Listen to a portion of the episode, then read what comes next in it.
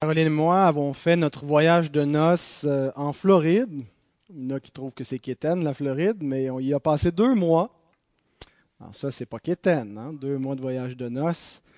Tout le monde devrait faire ça. Ça commence bien, euh, une vie de couple. Et euh, pendant qu'on a passé donc nos deux mois là-bas au soleil, on se promenait, on n'était pas fixe, on a fait le tour un petit peu. Et donc chaque euh, jour du Seigneur, on, est allé dans une église différente à chaque fois.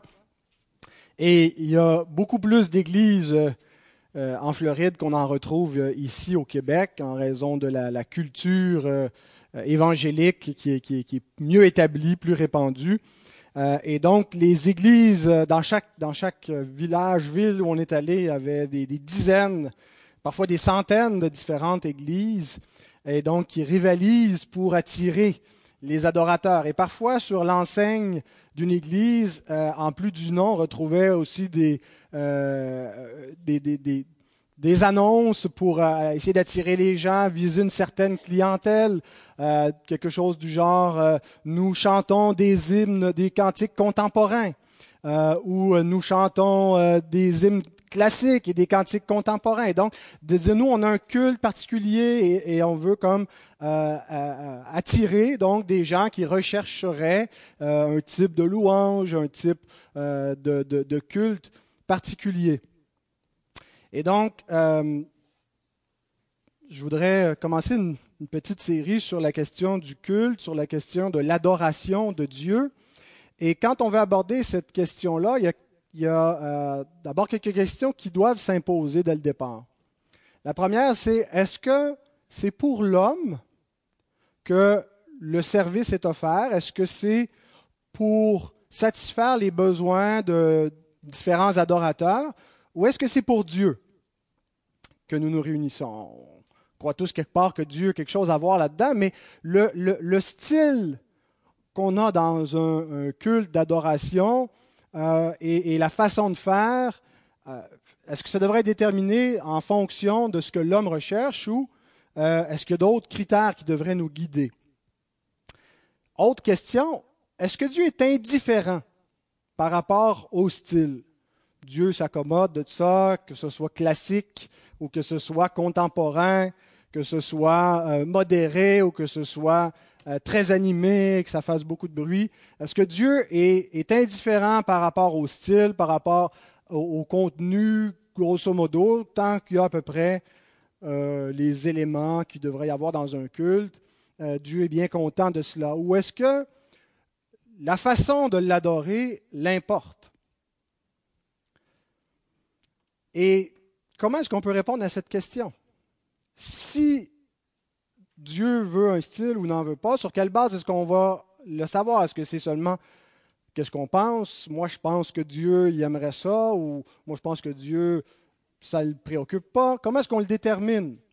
Euh, et si Dieu veut un, genre, qu'est-ce que Dieu veut? Alors, c'est des questions comme ça euh, que j'aimerais que... Euh, en fait, c'est la question de l'adoration que j'aimerais que nous voyions ensemble. Et euh, dans ce message, euh, nous allons répondre à ces, questions qui ont été soulevées. Euh, certains voient la, variété de différents styles d'adoration, de différents, différents types d'églises comme étant en soi une bonne chose parce que ça répondrait à, tous les, différents besoins pour les types d'adorateurs. Il y a des gens qui ne seraient pas vraiment particulièrement interpellés par notre genre de culte. Et euh, ben, grâce à Dieu, il y a des cultes qui leur conviennent beaucoup mieux. Et donc, chacun y trouve son compte. Et si donc on pense ainsi, c'est probablement parce qu'on considère que la raison première de l'Église, d'une Église en particulier, c'est de répondre aux besoins de la communauté là où elle se trouve. C'est de euh, donner ce que les, gens d'une communauté ont besoin euh, et de, s'ajuster à, leur, niveau. Euh, il est vrai que l'Église doit répondre aux besoins de sa communauté, mais je ne pense pas qu'elle existe premièrement pour cela. Il y a tout un mouvement euh, dans les milieux évangéliques qui vraiment redéfinissent l'Église comme elle existe premièrement pour les gens qui n'en font pas partie. Elle existe premièrement pour rejoindre la communauté. Et donc, elle doit trouver des moyens, et souvent, elle utilise le culte, le, service d'adoration pour rejoindre ces gens-là, parce que l'Église existe pour le monde, pour rejoindre la communauté. Et donc, s'il est vrai que ça fait partie des buts de l'Église d'exister pour euh, le monde et pour rejoindre ceux qui n'en font pas partie, je ne pense pas que ce soit le but premier. L'Église existe premièrement pour servir Dieu. Elle existe premièrement pour magnifier la grâce de Dieu. Le Seigneur s'est fait un peuple qui lui appartienne en propre pour qu'il soit zélé pour lui, pour le servir par les bonnes œuvres et pour l'adorer et proclamer sa grâce, proclamer son évangile, mais être la manifestation visible et tangible que Dieu a fait grâce aux hommes. Et donc l'Église en est cette manifestation. Elle existe premièrement pour ça. Et euh, par la suite, elle, dans, sa mission, elle répond euh, aux besoins des communautés là où elle se trouve. Euh, et donc il peut y avoir une variété en ce sens-là parce que il y a euh, une variété de communautés, et donc une église d'Afrique ne sera pas exactement comme une église euh, d'Amérique du Nord, et les contextes peuvent varier, un contexte rural versus un contexte urbain, mais néanmoins, il y a un dénominateur commun, il devrait y avoir un dénominateur commun pour toutes les églises, c'est qu'elles existent pour servir Dieu, pour glorifier Dieu.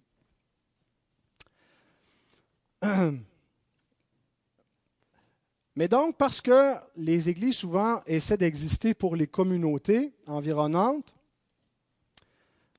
une façon qu'on utilise, c'est de prendre le culte, ce que nous faisons en ce moment, et de le réorienter pour évangéliser. Le culte d'évangélisation. Qu'est-ce que vous en pensez? C'est une question rhétorique, là. Est-ce qu'on peut prendre la portion où le Seigneur nous convoque pour l'adorer et dire on va réorienter le culte et en faire un culte pour rejoindre les non-croyants, pour évangéliser, pour attirer des gens à Dieu par le culte?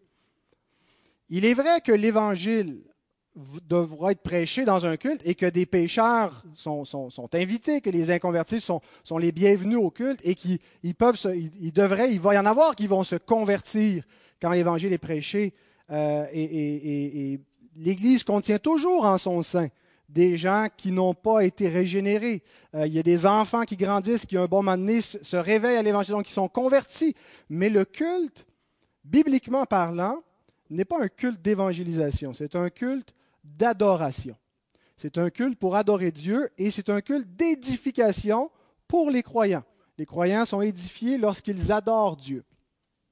J'ai discuté avec un frère hier qui me parlait justement d'une communauté, d'une église euh, qui, euh, dans cette mouvance, dans ce désir de changer le culte pour en rejoindre les non-croyants, a retiré de, ces cantiques toutes les références au sang du Christ, à la croix, parce que ça ne dit rien aux gens aujourd'hui.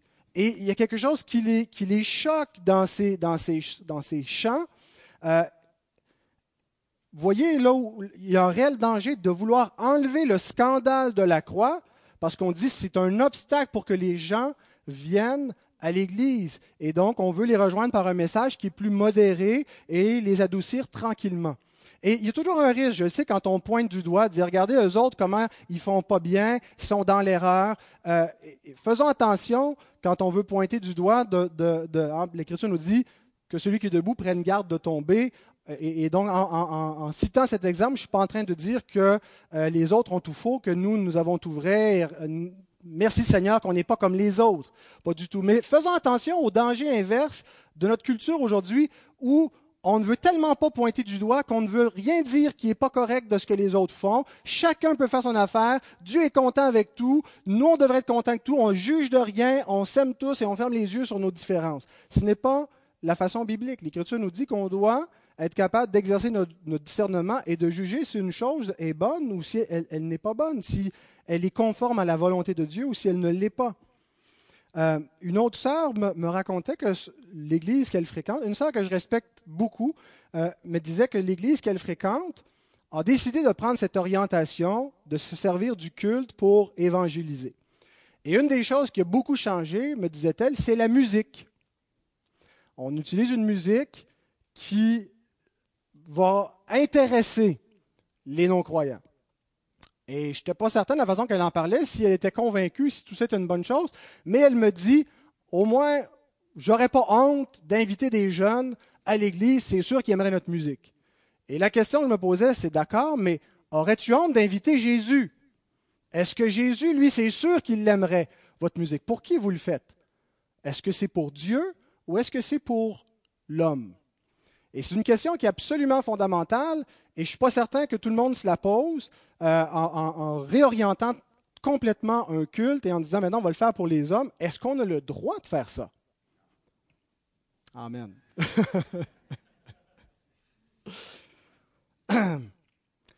Alors donc, on retrouve, et bien sûr, ce que je veux défendre de la tribune, c'est que le culte est un culte d'adoration. Euh, les pécheurs seront évangélisés, effectivement, par le culte, mais quand il ne leur est pas destiné premièrement. Ils vont être évangélisés lorsque le culte sert à glorifier Dieu, à adorer Dieu. Et qu'est-ce qui se passe dans ce temps-là? Eh bien, tout le monde les trouve son compte, parce que Dieu est adoré tel qu'il nous dit dans sa parole. Les croyants sont édifiés et les pécheurs sont convertis ou ils quittent. Alors, je vous invite à vous lever. Nous allons lire la parole du Seigneur qui euh, nous, nous servira donc de, texte pour exposer ce, message. C'est tiré de l'Épître aux Hébreux, Hébreux 12, versets 28 à 29. C'est pourquoi, recevant un royaume inébranlable, montrons notre reconnaissance en rendant à Dieu un culte qui lui soit agréable, avec piété et avec crainte, car notre Dieu est aussi un feu dévorant. Prions. Seigneur, nous voulons humblement nous présenter devant toi. Nous reconnaissons que nous sommes des pécheurs, nous reconnaissons qu'il y a encore tellement d'éléments dans notre vie qui n'est pas conforme à ta volonté, pas seulement dans nos vies individuelles, mais dans notre marche en Église. Il y a des manquements, Seigneur, et nous ne voulons pas faire comme s'ils n'existaient pas, nous voulons seulement nous en remettre à toi humblement, nous laisser sonder par ton esprit, nous laisser être examinés à la lumière de ta parole. Et Seigneur, nous te prions que tu puisses saisir nos cœurs d'une crainte pieuse, comme nous le lisons ici dans ce texte.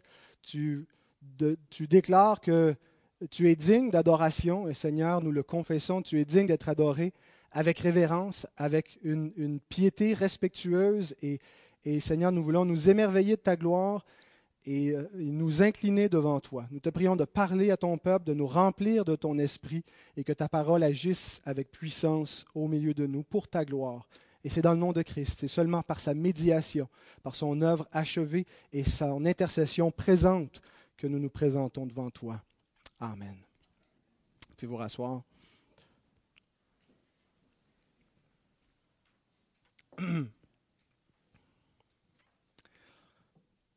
Donc j'ai deux points, un plus court et un un peu plus long. Mon premier point, c'est que à partir de ce texte, et ce qu'il nous dit au, tout début, c'est pourquoi, recevant un royaume inébranlable, montrons notre reconnaissance. Et le point, c'est que la reconnaissance à Dieu pour notre salut se démontre par le culte en Église. Comment est-ce qu'on peut démontrer à Dieu qu'on est reconnaissant, qu'on a de la gratitude, on reconnaît la valeur de sa grâce, de sa bonté, de son salut? Comment est-ce qu'on peut montrer qu'on est heureux de cela et qu'on l'aime et qu'on veut lui dire merci? Par le culte en Église? Si on est assis à la table et que je vous demande de me prêter le, sel, vous me donnez le sel, je vous dis merci. je ne vais pas commencer à me confondre dans des remerciements et un seul merci suffit à exprimer toute la gratitude qui est due pour le geste de m'avoir passé le sel. N'est-ce pas? Par contre, si je vous demande de l'aide pour déménager, que vous me donnez une journée complète et beaucoup de sueur pour faire le déménagement, bien, euh, probablement qu'un seul merci, ça va avoir de l'air cheap un peu. Hein, que je vais vous remercier en arrivant le matin, et je vais vous remercier au long de la journée, merci. Et à la fin de la journée, je devrais montrer même une promptitude, un empressement à vous rendre l'appareil, à vous rendre service quand l'occasion viendra. Autrement, il n'y a pas une vraie gratitude si on ne le démontre pas plus concrètement. Si vous me sauvez la vie, hein, en me faisant don d'un organe que j'ai besoin pour vivre ou en, en intervenant in extremis dans une situation, les mots ne suffiront pas pour exprimer la gratitude. Je vais être perpétuellement redevable et, devoir être reconnaissant de ce que vous auriez fait envers moi. Quelle reconnaissance devons-nous à Dieu?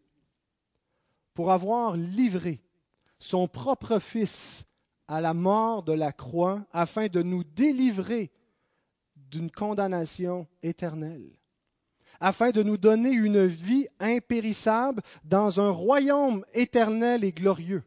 Quelle reconnaissance lui devons-nous pour cela? Nous devons le remercier et le remercier et le remercier sans fin. Nous pouvons et nous devons, et nous, nous le faisons avec joie, nous le remercions chaque jour. Nous n'allons jamais épuiser le, trésor de reconnaissance qui est dû à Dieu. Nous n'allons jamais tarir la source de, gratitude pour sa bonté en raison de sa grâce. Nous pouvons, et, chaque jour, et nous le répétons souvent, et ça va être comme ça pour l'éternité. Et ça ne viendra jamais faux, ça ne va jamais être fin. C'est l'expression naturelle et normale qui vient par un cœur converti sous la puissance du Saint-Esprit. Nous exprimons la grâce, l'action de grâce envers Dieu. Mais ici, il n'est pas question simplement, de, quand il dit d'exprimer notre reconnaissance à Dieu, montrons hein, notre reconnaissance à cause de ce que Dieu a fait pour nous, simplement en disant merci dans un culte privé. Ici, il est question spécifiquement du culte en Église. Êtes-vous convaincu? En fait, ce qui me fait dire ça, que c'est par le culte dominical, le culte du Seigneur, que nous sommes exhortés à rendre grâce à Dieu, c'est plusieurs éléments dans le texte. Euh, d'abord, quand il, euh, le, terme qui est employé pour dire en lui rendant un culte, euh, ce n'est pas simplement l'idée de n'importe quel culte, l'idée d'un culte privé ou en famille, mais le mot qui est employé, haut, euh, les mots de même famille, liturgia, qui est donné en français liturgie, liturgique. Alors, c'est l'adoration liturgique, l'adoration, le culte rituel de Dieu, le culte dominical. Et chaque fois que ce mot ou la famille de mots est employée dans l'Épître aux Hébreux, c'est toujours pour désigner le culte formel, le culte soit de l'Ancienne Alliance, la liturgie de l'Ancienne Alliance dans le temple, dans le tabernacle terrestre, versus la liturgie de la Nouvelle Alliance, euh, où on entre dans le Saint Sanctuaire par la foi. Et c'est ce que nous faisons en ce moment. Nous avons beau être sur terre, nous sommes dans les cieux en présence de Dieu par la foi unis au Christ qui est devant le trône de Dieu. Et nous adorons Dieu donc dans une liturgie formelle en tant que peuple du Seigneur et nous lui exprimons notre reconnaissance. Et également parce que le verbe est conjugué à la première personne du pluriel. Hein, Ce n'est pas simplement de lui rendre individuellement le culte, mais c'est euh, euh, montrons notre reconnaissance en rendant un culte. Rendant un culte, c'est au nous, c'est en tant c'est un culte commun. Alors donc, l'exhortation c'est que nous montrons notre reconnaissance à Dieu pour son salut par le culte en Église. Refuser d'y participer est une forme d'ingratitude, même si ce n'est pas conscient, on peut être reconnaissant envers Dieu, mais Dieu nous dit, si vraiment tu es reconnaissant, voici ce que je veux que tu fasses. Je veux que tu montres ta gratitude en te réunissant avec mon peuple et par ce moyen de grâce, nous exprimons à Dieu notre reconnaissance, notre gratitude. Et c'est quelque chose qui est répétitif. Ce n'est pas juste fait une fois ou de temps en temps. Le, le, mot est conjugué aussi au présent. Le temps présent signifie une action qui est continuelle ou qui se répète, itérative, quelque chose qui revient. Et donc, rendant continuellement un culte à Dieu. On pourrait paraphraser comme ça. Montrons notre reconnaissance à Dieu en lui rendant continuellement, perpétuellement un culte en Église. Maintenant, une fois qu'on a reçu ce commandement, une fois qu'on voit pourquoi est-ce qu'on se réunit chaque semaine, ce n'est pas juste l'idée des hommes, ça vient de Dieu, c'est une sainte convocation. Est-ce qu'on peut le faire comme on veut? Après tout, pour que ce soit sincère, pour que ça vienne vraiment du cœur, ben, Dieu devrait nous laisser toute la liberté pour nous laisser lui montrer comme on pense, comme on a envie, l'amour et la reconnaissance qu'on a pour lui. Pensez-vous? Imaginez si c'est l'anniversaire de mon épouse. Et là, je vais lui montrer combien je l'apprécie, combien elle est une compagne extraordinaire, combien j'ai de la reconnaissance, de la gratitude qu'elle soit dans ma vie. Alors, je l'invite dans mon restaurant préféré. Et là, elle arrive, surprise, tous mes amis sont là pour elle. Et je lui donne un beau cadeau, elle développe, ça, et il a une belle boîte remplie de livres de théologie. Alors, quand on va revenir en auto pour revenir à la maison, qu'est-ce qu'elle va me dire? Elle va dire, chérie, l'as-tu fait pour moi ou c'était pour te faire plaisir à toi? Et là, on va sûrement se chicaner, mais je vais dire, est-ce que tu veux que ça soit sincère? Si tu veux que ça soit sincère, il faut que vraiment que j'ai envie de le faire comme moi je pense, comme moi j'ai envie de l'exprimer. Là, j'aurais pas envie d'aller manger dans un restaurant sans gluten avec tes amis, ta famille, puis de donner des cadeaux qui m'intéressent pas. Alors, je t'ai donné ce que j'avais vraiment envie de t'offrir. Est-ce que ça vaut grand-chose? Est-ce que c'est vraiment une vraie gratitude ou est-ce que je voulais me faire plaisir? Voilà. Et je pense que si on n'applique pas cette même réflexion vis-à-vis de Dieu, si on pense qu'on a la même liberté, on fait ce qu'on a envie, on ne cherche pas à, plaire à Dieu, on cherche à se plaire à soi-même, on cherche à complaire à l'homme, on cherche ce qui nous plaît. Alors que le culte doit lui être agréable. Ce qui nous est dit ici, non seulement de lui rendre un culte, mais regardez le mot qui est ajouté, un culte qui lui soit agréable. Alors ça nous amène à notre deuxième point. Le culte agréable à Dieu est celui qui est rendu selon sa parole seulement.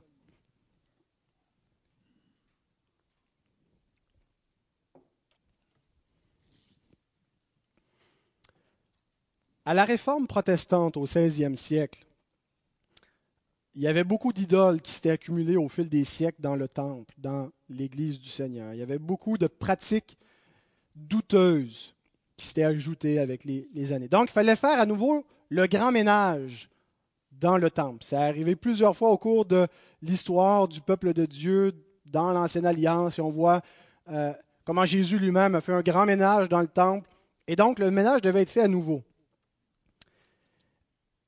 les réformateurs croyaient que ce n'était pas seulement la théologie, ce n'était pas seulement la doctrine qu'il fallait changer, mais c'était aussi l'adoration de Dieu. En fait, c'est même plus fondamental l'adoration que la théologie. C'est ce qui est à la base, comment on adore Dieu, et, parce que finalement, la doctrine mène à cela, devrait nous mener à adorer le Seigneur. Ça dégoûte?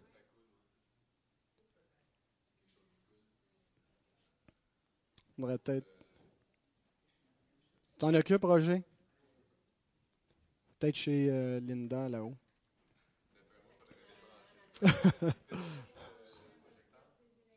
euh, ouais, il euh, faudra te prendre une, juste une, un petit escabeau, monter sur une chaise ou quelque chose pour le. Ouais, mais c'est dans le, à l'intérieur, entre les deux portes.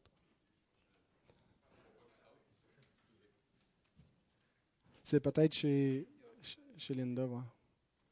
Alors, on s'excuse pour l'interruption. Euh, reprenons donc. On est à la réforme, on est au 16e siècle. Et donc, on veut non seulement réformer la théologie, la doctrine, mais également réformer le culte d'adoration. Et Luther et Calvin procèdent par deux principes différents l'un de l'autre. Luther a appliqué ce qu'on appelait le principe normatif. Le principe normatif, c'était que si quelque chose n'a pas été interdit par Dieu, on a la liberté de le pratiquer. Si quelque chose n'a pas été condamné, on a la liberté de le faire. Aujourd'hui, ce principe est peut-être celui qui est le plus répandu dans les milieux confessants. Euh, on ne l'appelle pas nécessairement le principe normatif, mais peut-être qu'on l'appelle rien du tout, mais on pourrait peut-être mieux exprimer ce que, en pratique à quoi ça ressemble en l'appelant le principe innovateur. On peut innover des pratiques, modifier, amener des, des, des façons nouvelles de faire qu'on n'a pas fait dans les générations passées, qu'on ne retrouve pas nécessairement dans les Écritures, en autant qu'on reste dans les balises des commandements de Dieu, qu'on ne fasse pas quelque chose que Dieu interdit. Dieu interdit, par exemple, de se prosterner devant des idoles. Alors ça, on ne peut pas le faire. Mais euh, Dieu interdit pas euh, de, brûler des lampions euh, ou de, les, chandelles de l'avant ou des trucs comme ça. et donc, on retrouve d'un extrême à l'autre, les, liturgies très pompeuses où on a des vêtements sacerdotaux, où on peut euh, faire toutes sortes de gestuels, jusqu'au culte complètement désinvolte, complètement euh, sorti d'une structure formelle. Mais même s'ils sont complètement aux opposés, ces différentes façons d'adorer reposent sur un même principe qui serait le principe innovateur. On peut innover dans la façon d'adorer Dieu. Calvin a procédé par un autre principe pour faire le ménage dans le culte d'adoration. Euh, ce qu'on a appelé le principe régulateur d'adoration. Et le principe régulateur, c'est que si une chose n'a pas été demandée par Dieu, même s'il ne l'a pas interdite, elle est interdite. Si Dieu n'a pas dit faites brûler des chandelles dans le culte pour représenter la prière qui monte et l'encens qui monte vers Dieu, si on n'a pas un commandement qui nous le demande, ben c'est interdit. On n'a pas la liberté d'innover dans notre façon d'adorer. Alors devinez lequel des deux principes nous confessons ensemble. Je vous lis un extrait de notre confession de foi, la 1689, chapitre 22, paragraphe 1. Quant à la manière de lui rendre un culte, c'est Dieu lui-même qui l'a ordonné et précisé par sa volonté révélée, de sorte qu'aucun culte ne peut lui être rendu selon l'imagination et les méthodes des hommes, ni selon les suggestions de Satan, sous quelque représentation que ce soit ou de quelque autre manière non prescrite dans les saintes écritures. Donc, la manière de rendre un culte à Dieu c'est Dieu lui-même qui l'a ordonné, qui l'a précisé. Pas seulement le fait d'avoir un culte, mais la manière de lui rendre un culte vient de Dieu, vient de sa parole, nous a été révélée. Maintenant, le principe régulateur, nous ne devons pas le croire juste parce que Calvin l'a dit, juste parce que les, les meilleures confessions de foi réformées l'affirment. Nous devons le croire parce qu'il est biblique.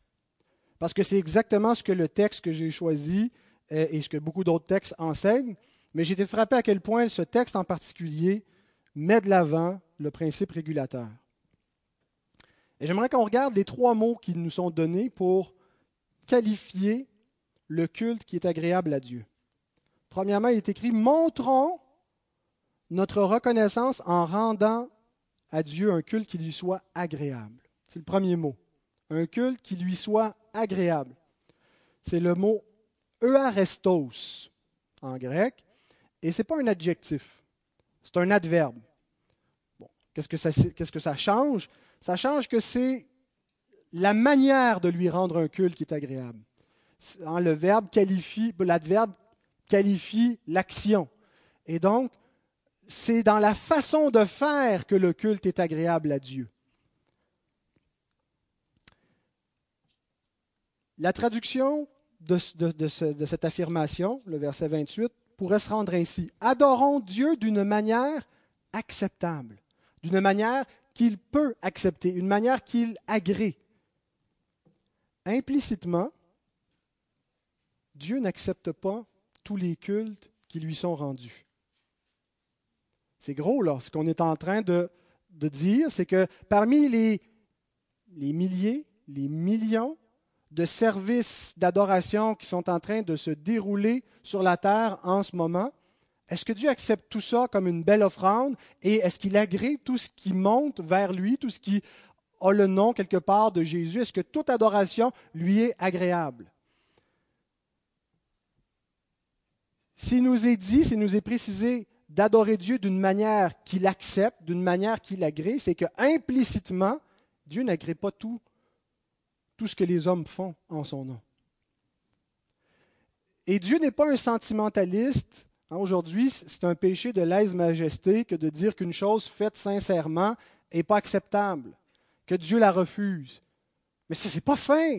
Ils sont sincères, ils ne savent pas mieux et, Dieu l'accepte. Dieu ferme les yeux. Je ne suis pas en train de dire que Dieu n'accepte que, notre façon de faire. Je suis pas en train de, Je ne condamne personne, je laisse Dieu juger. Ce que je dis, c'est que l'Écriture affirme qu'il y a une façon acceptable de rendre un culte à Dieu et qu'il y a une façon que Dieu n'accepte pas. Il y a un culte qui ne dépasse pas notre plafond, qui est du bruit parmi les hommes, mais qui n'est pas un parfum de bonne odeur pour Dieu.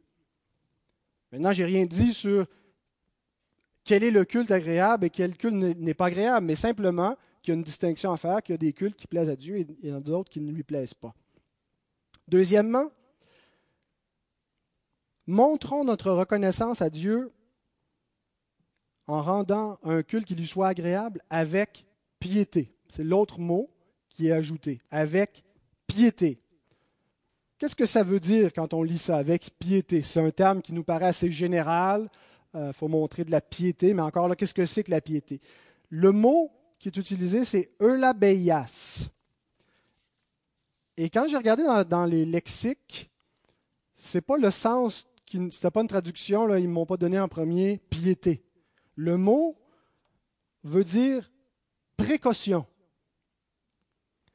Action de se prémunir contre quelque chose. Agir avec prévention. Un deuxième sens, ça peut être avoir de la timidité. La timidité, ça nous donne une retenue.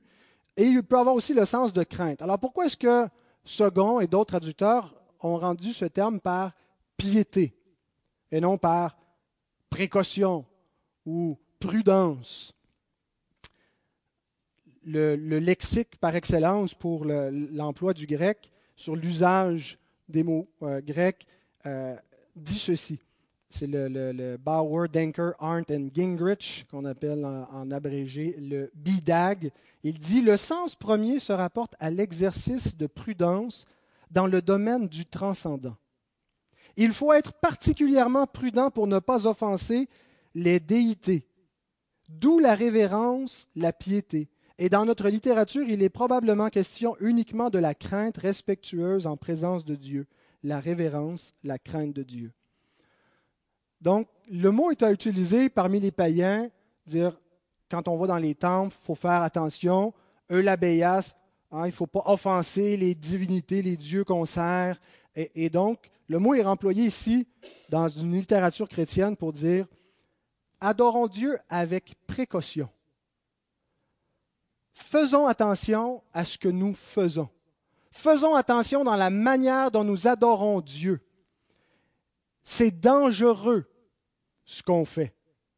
Parce que nous nous approchons du Dieu vivant, qui est saint, qui est un feu dévorant.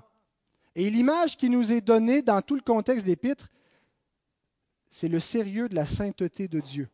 Comment les prêtres de l'Ancienne Alliance s'approchaient avec précaution, avec prudence, avec eulabéias. C'est ce que veut dire le mot. Hein, on, dit qu'on leur attachait une chaîne au pied au cas où il meurt dans le sein des saints et personne ne peut entrer dans le sein des saints. Il faut pouvoir le tirer en dehors parce que si quelqu'un d'autre rentre dans le sein des saints, il va mourir aussi. Alors c'est l'idée. On approche un Dieu saint. On est habitué de mettre l'emphase sur le contraire. Non, venons avec assurance, il n'y a rien là, euh, c'est un party, puis Dieu aime ça. Attention, vous approchez du Dieu saint. Soyez prudents. C'est ce que l'auteur nous dit comment est-ce qu'on prend ces précautions-là? Et là, l'étymologie du mot nous aide à comprendre. Le mot eulabéias, e, qui veut dire bon, une bonne chose, ou conforme à, et le verbe lambano, prendre. Et donc, c'est l'idée de prendre quelque chose conformément, fidèlement, d'adorer Dieu en conformité avec ses instructions, pas n'importe comment. Troisième mot qui est donné ici, montrons notre reconnaissance en rendant à Dieu un culte qui lui soit agréable, avec piété ou avec précaution, et avec crainte. C'est le mot Deus, qui veut dire une crainte respectueuse et révérentielle, un effroi mêlé de respect. Alors, quelle est la différence avec le mot précédent, hein, où on, est appelé à avoir une, sorte de crainte prudente? Euh, Le mot précédent, eulabéas, nous invite à faire attention dans nos actions, une retenue dans notre façon de faire. Le mot Deus nous dit que nos émotions et nos pensées, lorsque nous nous approchons de Dieu, doivent être frappées par la révérence, par un respect, par une crainte pieuse de Dieu. Ce n'est pas notre chum, ce n'est pas n'importe qui. La façon dont on lui parle, la façon dont on le révère, donc, doit refléter la crainte, le respect de Dieu. Alors, nous ne devrions pas chercher dans un culte d'adoration à créer une ambiance qui rend les hommes confortables, qui rend les pécheurs confortables. Si les inconvertis, si les gens qui vivent contraire au commandement de Dieu sont bien dans notre culte semaine après semaine, sans qu'il y ait de changement dans leur vie, c'est que nous ne rendons pas un culte à Dieu qui honore sa sainteté. Nous ne rendons pas un culte à Dieu avec crainte, avec piété. Dieu sa, sainteté n'a aucun impact sur notre façon de l'adorer. Je ne suis pas en train de dire qu'il faut que notre culte soit le plus austère possible, rendre les gens les plus mal à l'aise possible. Ce qui devrait marquer notre culte, c'est la conscience de la présence de Dieu. Que nous sommes conscients qu'on est en présence du Dieu saint et qu'on ne peut pas rester devant lui par nous-mêmes. C'est pour ça que nous nous approchons par le Christ partout dans cet épître où, nous est, où, le, culte est réformé, où on passe du culte de l'ancienne à la nouvelle alliance. L'approche, c'est nous nous approchons de Dieu maintenant par le Christ. On ne peut pas s'approcher de lui autrement. On a besoin de sa médiation, on a besoin de son intercession parfaite, on a besoin d'un souverain sacrificateur établi sur la maison de Dieu pour nous approcher du Dieu saint les gens, les Israélites, tremblaient dans l'Ancienne Alliance et ils faisaient bien. Et nous pouvons venir avec assurance uniquement, pas parce que Dieu a baissé les standards de sa sainteté, mais parce qu'on a un souverain sacrificateur parfait. Alors, la sainteté de Dieu devrait nous pousser vers le Christ et à, nous, confier dans l'Évangile, dans la grâce qui est révélée en Christ. Et pas donc à avoir une espèce de, de fausse compréhension de la grâce de Dieu qui mais qui évacue complètement sa sainteté et, qui fait de la grâce une sorte de licence où on peut faire ce qu'on veut et le culte devient un party parmi les hommes. Hébreux 10, 19 à 22 dit ceci. Ainsi donc, frères, puisque nous avons, au moyen du sang de Jésus, une libre entrée dans le, dans le sanctuaire. Le mot libre veut dire une entrée avec assurance, avec confiance. Mais comment avons-nous cette assurance? Comment avons-nous cette confiance? Par le sang de Jésus, pas autrement. Par la route nouvelle et vivante qu'il a inaugurée pour nous au travers du voile, c'est-à-dire de sa chair. Et puisque nous avons un souverain sacrificateur établi sur la maison de Dieu, approchons-nous avec un cœur sincère dans la plénitude de la foi, les cœurs purifiés d'une mauvaise conscience et le corps lavé d'une eau pure. Notre assurance vient uniquement de Christ. Notre assurance pour nous approcher de Dieu, notre confiance vient de sa médiation, vient du fait qu'il est un souverain sacrificateur établi sur la maison de Dieu. Et donc, on ne doit pas essayer d'évacuer de notre culte la notion d'un Dieu saint, la notion, l'effet, la, la, la, terreur que Dieu produit sur le pécheur doit être maintenue. On doit le présenter intégralement tel qu'il est, mais on a une assurance à cause du Christ les pécheurs peuvent venir confiants, librement en présence de Dieu, par la foi, par la route nouvelle et vivante qu'il a inaugurée pour nous, pas autrement. Alors la grâce n'est pas une espèce de licence pour faire ce qu'on veut, mais c'est une puissance pour faire ce que Dieu veut, pour nous rendre agréables à lui, pour lui rendre un culte qui lui soit agréable.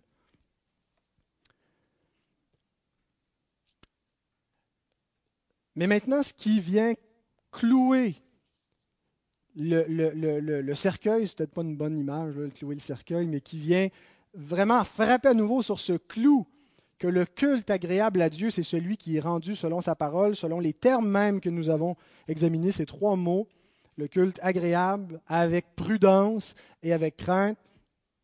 C'est l'image que l'auteur nous donne au verset 29. Et il ne nous la donne pas comme ça, et il nous la donne en relation avec ce qu'il vient de dire. Car, la conjonction car montre qu'il y a une logique avec les mots au verset 28, la façon de rendre un culte agréable à Dieu, et nous prouve pourquoi c'est important. le verset 29 vient prouver le verset 28. Pourquoi c'est important que vous adoriez Dieu de cette façon-là et pas autrement? Car notre Dieu est aussi un feu dévorant.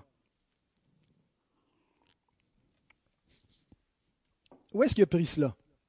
Est-ce que c'est juste une idée qui est venue en tête, euh, une image comme ça En fait, il cite l'Ancien Testament.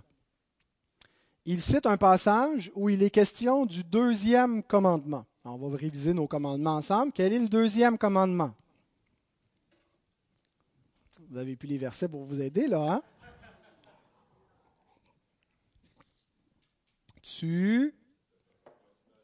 Exact. Tu ne te feras pas d'image pour euh, adorer Dieu. Et c'est pas juste. Le premier commandement, c'est tu n'auras pas d'autre Dieu devant ma face. Dieu n'est pas simplement en train d'interdire dans un deuxième commandement ce qui interdit au premier commandement de ne pas avoir des dieux, puis ensuite de se faire des images de ces dieux. Le deuxième commandement, euh, euh, dans notre tradition à tout le monde, a toujours été interprété comme ce commandement-là régule la façon d'adorer Dieu. Non seulement tu n'auras qu'un seul Dieu, mais tu vas l'adorer tel que lui le veut.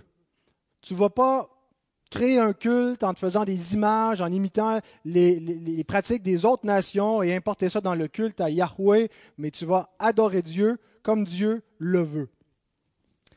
Et euh, donc le passage où l'auteur euh, prend cette phrase-là, car notre Dieu est aussi un feu dévorant, est un passage qui cite le deuxième commandement.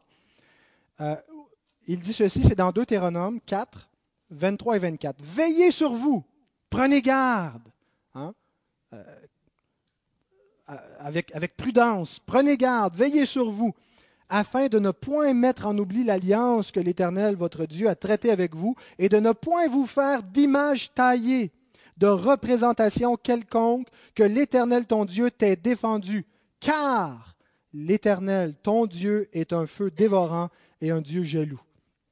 Maintenant, je rends grâce à Dieu pour euh, les logiciels euh, modernes. J'ai utilisé mon logiciel Logos pour chercher d'autres occurrences où on retrouve les mots feu, eish en hébreu, et le mot, le verbe dévorer, archal en hébreu, un feu dévorant. Où est-ce qu'on retrouve ça, cette image, et est-ce qu'elle est employée autre que simplement nous dire que Dieu est un feu dévorant? Est-ce qu'on voit Dieu dans l'Écriture être un feu dévorant? Et donc j'ai cherché toutes les occurrences, on le trouvait, et, j'ai trouvé celle-ci en particulier que vous connaissez. Lévitique 10, 1 et 2. Les fils d'Aaron, Nadab et Abihu, prirent chacun un brasier, y mirent du feu, et posèrent du parfum dessus. Ils apportèrent devant l'Éternel du feu étranger, ce qu'il ne leur avait point ordonné. Alors le feu, Eish, sortit de devant l'Éternel et les consuma. Achal, ils moururent devant l'Éternel.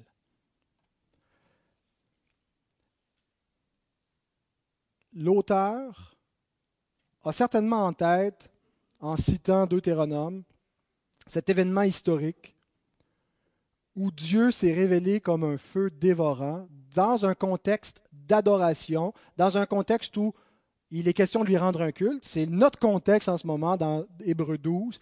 Comment on rend un culte à Dieu? Soyons prudents, prenez garde, parce que Dieu est un feu dévorant. Où est-ce que tu prends ça? Il prend ça dans Deutéronome où il nous dit ça, et avec un exemple où les mêmes mots sont employés, où on voit Dieu est un feu dévorant, et Nadab et Abihu être consumé, être dévoré par le feu devant l'Éternel. Quelques remarques sur cet événement-là. C'est un jugement temporel sur l'assemblée d'Israël. Ce n'est pas juste Nadab et Abihu, c'est toute l'assemblée qui est jugée en Nadab et Abihu. Euh, et je pense que c'est un jugement temporel, c'est-à-dire que ce n'est pas nécessairement un jugement éternel. Ils ne sont pas nécessairement allés en enfer. Euh, c'est un jugement, donc une punition temporel, parce que Dieu châtie ses enfants afin qu'ils ne périssent pas avec le monde. Et Paul nous dit la même chose arrive dans la Nouvelle Alliance, dans 1 Corinthiens 11, 32. Dieu châtie, nous châtie, hein, parce que si on refuse de se juger, de, lui rendre un culte et de célébrer le repas d'une façon qui est conforme, Dieu va punir ses enfants. Il ne les envoie pas en enfer. Il nous punit pour pas qu'on périsse avec le monde. Mais donc, c'est un jugement temporel. Cet exemple nous démontre exactement ce que ça veut dire que Dieu est un feu dévorant. Dieu est un feu dévorant si on ne lui rend pas un culte qui lui est agréable. Si on ne l'adore pas, et qu'est-ce que c'est qu'un culte qui ne lui est pas agréable? C'est un culte qui innove. C'est un culte qui ne s'en tient pas à la parole de Dieu. C'était quoi l'erreur de Nadab et Abihu? Est-ce qu'ils ont amené quelque chose que Dieu avait interdit? Le texte nous dit clairement ils apportèrent devant l'Éternel du feu étranger ce qu'il ne leur avait point ordonné. Pas du feu interdit, dans le sens que Dieu l'avait interdit, mais du feu étranger, dans le sens que Dieu ne l'avait pas demandé. Ils ont innové, ils ont rendu un culte à Dieu selon leur imagination, plutôt que d'adorer Dieu tel que Dieu l'a commandé. Et Dieu est un feu dévorant. Il n'accepte pas ce culte. Il le consume. Est-ce que c'est de la rhétorique pour faire peur aux chrétiens qui vivent sous la nouvelle alliance, puis essayer de persuader les gens, devenez réformés, adorez comme nous, appliquez le principe régulateur. Vous, les autres évangéliques qui n'êtes pas réformés, vous êtes dans l'erreur. Est-ce que c'est juste une rhétorique qui sert à rien, ce que je suis en train de dire, ce que je suis en train de déclarer? Ou est-ce que c'est exactement le sens de notre texte? Est-ce que ce n'est pas justement quelque chose qui a changé avec la nouvelle alliance? Il n'y a pas personne qui est consumé même s'ils rendent des cultes tout croche à Dieu, on entend toutes sortes d'histoires parfois, on voit sur YouTube des, des choses stupides qui se font dans des églises. Je ne sais pas si vous en avez vu, moi j'en ai vu des choses que j'oserais même pas nommer, des dérapes. Et pourtant, le feu ne tombe pas du ciel pour les consumer. Comment est-ce qu'on doit comprendre? Est-ce que ça veut dire que maintenant qu'on est en Jésus, qui est là comme médiateur, on n'a plus rien à craindre, on peut faire tout ce qu'on veut, puis Peut-être qu'il y a des choses qui ne plaisent pas à Dieu, mais on ne sera pas consumé, il n'y aura pas de problème? Comment est-ce qu'on doit, qu'est-ce qu'on doit penser? Des églises où ce principe n'est pas rigoureusement appliqué, où on ne cherche pas à adorer Dieu uniquement en lui rendant un culte qu'il nous a commandé selon sa parole. Je termine en essayant de répondre à cette question. Sous la nouvelle alliance, premièrement, je veux souligner que mon exhortation a été tirée non pas d'une exégèse de l'Ancien Testament, non pas à partir du culte de l'Ancienne Alliance, puis regardez comment c'était grave dans l'Ancienne Alliance, puis c'était sérieux, puis les, tous les éléments que j'ai donnés à cette prédication pour nous dire prenez garde, soyons prudents, adorons Dieu avec crainte, Dieu est un feu dévorant, tout ça est dans le Nouveau Testament, et dans une épître qui est donnée par Dieu pour expliquer le passage de l'Ancienne à la Nouvelle Alliance. Il y a des choses qui changent mais des choses qui ne changent pas. Le culte change, mais dans les deux alliances, le culte vient de l'essence de Dieu, est déterminé, est une réponse à qui Dieu est. Et Dieu n'a pas changé d'une alliance à l'autre. Dieu est demeuré le même Dieu saint. Et donc, la, la forme du culte peut changer, mais l'impact de sa sainteté demeure le même c'est lui qui régule le culte, c'est lui qui détermine comment l'adorer d'une alliance à l'autre.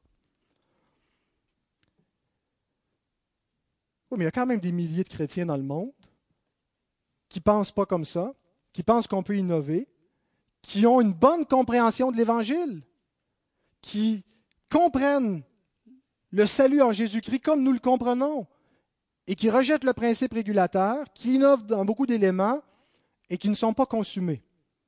Alors, cesse de capoter avec ta théologie et, ton principe régulateur. Dieu s'en formalise pas. Deux erreurs quand on constate qu'il y a des milliers de chrétiens dans le monde qui ont l'Évangile, qui sont nos frères et qui n'adorent pas Dieu selon sa parole uniquement, mais qui prennent aussi d'autres éléments. La première réaction erronée, ça serait de les condamner tous comme des hérétiques. Vous ne pensez pas comme nous, vous êtes des hérétiques quelque part, vous ne devez pas comprendre l'Évangile de la même façon que nous, vous n'êtes pas nos frères. Ça, c'est du sectarisme, c'est une forme de fondamentalisme dangereux, euh, et on ne devrait pas donc réfléchir ainsi. Que celui qui est debout prenne garde de tomber, euh, mais qui qui ne se pense pas meilleur et plus fin que les autres. Deuxième erreur, c'est de penser justement qu'on est trop sévère, qu'on est plus religieux que Dieu. Finalement, ça ne devrait pas être si important que ça, le principe régulateur d'adoration. Voyez bien, ils ne sont pas consumés. C'est juste de la rhétorique pour faire peur au monde, mais Dieu est bien content avec tous les cultes qui lui sont rendus, en autant que l'Évangile soit cru. Je pense que ça, c'est un raisonnement qui est erroné. Voici pourquoi. Voici comment je comprends qu'il y a des frères qui sont vraiment nés de nouveau, qui ont vraiment l'Esprit du Seigneur et qui n'adorent pas Dieu conforme. Il y, a, sûrement des éléments qui sont conformes et qui peuvent plaire à Dieu dans leur adoration, mais que parmi les milliers de cultes qui sont rendus aujourd'hui à Dieu, il y a plusieurs éléments que Dieu ne reçoit pas. Et voici comment je comprends cela. D'abord, notre Dieu est infiniment miséricordieux et patient envers les imperfections de son Église. Nous avons un Dieu qui est vraiment miséricordieux. Il a été tellement patient avec Israël. Il a accepté tellement longtemps des cultes idolâtres. Et Dieu est encore patient aujourd'hui. Et ça ne veut pas dire que parce qu'il est patient, qu'il approuve tacitement. Il est patient et il donne du temps à son Église pour réformer ses voies et, changer des choses. Et il le fait dans notre vie. Dieu est patient. Et réjouissons-nous de sa miséricorde. Mais deuxièmement, Dieu est vraiment un feu dévorant. L'auteur n'est pas en train de nous donner un avertissement qui est juste hypothétique. Il n'est pas en train de nous dire ça n'arrivera pas vraiment. Oui, Dieu est un feu dévorant, mais c'est juste dans les cas extrêmement graves que peut-être que le feu va arriver au milieu de vous, va vous consumer. Il y a des choses horribles qui sont commises dans l'histoire de l'Église, des pratiques sataniques parfois qui ont fini par s'introduire dans les églises, et le feu ne les a pas consumées. Alors, qu'est-ce que ça veut dire, notre Dieu est un feu dévorant? C'est un avertissement qui veut rien dire, qui n'aura aucun impact? Dieu est vraiment un feu dévorant et il va consumer tout ce qui est contraire à sa parole dans son Église. Il va dévorer, il va détruire tout ce qui n'est pas conforme à sa parole. Nadab et Abihu ne sont pas les seuls qui vont passer par le feu. Ils sont un type, une figure, une préfiguration du jugement final qui va commencer par l'Église. 1 Corinthiens 3, 13 et 15 nous dit, L'œuvre de chacun sera manifestée le service de chacun sera manifesté. Car le jour la fera connaître parce qu'elle se révélera dans le feu. Et le feu éprouvera ce qu'est l'œuvre de chacun. Si l'œuvre bâtie par quelqu'un sur le fondement subsiste, il recevra une récompense. Si l'œuvre de quelqu'un est consumée, il perdra sa récompense. Pour lui, il sera sauvé, mais comme au travers du feu. Être sauvé au travers du feu, ça ne veut pas dire passer par le purgatoire. Être sauvé au travers du feu, c'est être sauvé comme Nadab et Abihu. Au travers d'un jugement, pour eux, c'est venu temporel, pour nous, ça va venir à la fin des temps. Et ce n'est pas l'individu qui passe dans le feu, c'est son œuvre qui est éprouvée devant Dieu. Le Nouveau Testament n'enseigne pas que Jésus a été jugé à notre place, inquiétez-vous plus de rien, il n'y a plus de problème les boys, faites ce que vous voulez. Jésus a été jugé on a parfois cette espèce de tranquillité naïve. On peut se planter complètement, on peut mal diriger l'Église. De toute façon, tout va être établi à la fin. Ce qu'on fait maintenant n'a pas tellement d'importance. Ce n'est pas tout à fait ce que le Nouveau Testament enseigne. Il nous dit qu'il va y avoir un jugement même pour la maison de Dieu, que le Seigneur va juger plus sévèrement ceux qui parlent en son nom, ceux qui enseignent, qu'il va examiner son Église. Et donc, ce qu'on fait maintenant a des conséquences, a des répercussions. Dieu est un feu dévorant, prenez garde, parce que le feu va passer. Ah, ce n'est pas hypothétique. Ce n'est pas juste une figure de style pour nous rappeler que Dieu est saint, puis dire, on devrait peut-être faire ça pour lui plaire. C'est littéral. Et ce n'est pas juste les dérives graves qui vont consumer par le feu, c'est tout ce qui n'est pas conforme. Pierre nous dit ceci, car c'est le moment, 1 Pierre 4, 17, où le jugement va commencer par la maison de Dieu. Or, si c'est par nous qu'il commence, quelle sera la fin de ceux qui n'obéissent pas à l'évangile de Dieu?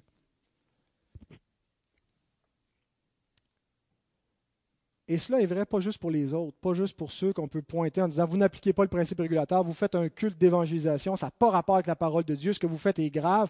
C'est vrai pour nous. C'est pour ça que nous devons examiner nos pratiques, que nous devons examiner comment on rend un culte à Dieu. Est-ce qu'il lui est agréable? Est-ce que notre vie d'Église est conforme à sa volonté? Parce que le jugement va commencer avec nous. Le feu va éprouver la nature de notre œuvre. Et il y a possibilité de perdre la récompense, de perdre tout ce qui a été investi. Il y a des hommes qui ont bâti des ministères immenses. Il y a des institutions qui sont gigantesques sur la terre, qui sont là comme pour représenter le Seigneur et être ses serviteurs. Qu'est-ce qui va en rester une fois que le feu va passer? Écoutez, on a toutes sortes de, manifestations ce matin.